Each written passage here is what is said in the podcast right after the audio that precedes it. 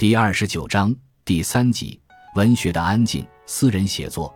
五，一九一零年的一个深秋之夜，离那个为求婚而幸福的睡不着觉的秋夜快半个世纪了。对于托尔斯泰来说，这是又一个不眠之夜。这天深夜，这位八十二岁的老翁悄悄起床，离家出走。十天后，病死在一个名叫阿斯塔波沃的小车站上。关于托尔斯泰晚年的出走。后人众说纷纭，最常见的说法是，他试图以此表明他与贵族生活，以及不肯放弃这种生活的托尔斯泰夫人的决裂，走向已经为时过晚的自食其力的劳动生活。因此，他是为平等的理想而献身的。然而，事实上，托尔斯泰出走的真正原因，也就是四十八年前新婚燕尔时令他不安的那个原因——日记。如果说不能为自己写日记是托尔斯泰的一块心病，那么不能看丈夫的日记就是索菲亚的一块心病。夫妇之间围绕日记展开了旷日持久的战争。到托尔斯泰晚年，这场战争达到了高潮。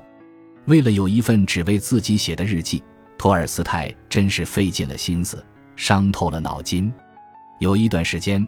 这个举世闻名的大文豪竟然不得不把日记藏在靴筒里，连他自己也觉得滑稽。可是最后还是被索菲亚翻出来了。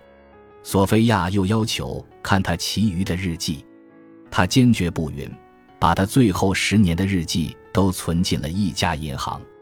索菲亚为此不断的哭闹，她想不通做妻子的为什么不能看丈夫的日记，对此只能有一个解释。那里面一定写了他的坏话。在他又一次哭闹时，托尔斯泰喊了起来：“我把我的一切都交了出来，财产、作品，只把日记留给了自己。如果你还要折磨我，我就出走，我就出走。”说的多么明白！这话可是索菲亚记在他自己的日记里的，他不可能捏造对他不利的话。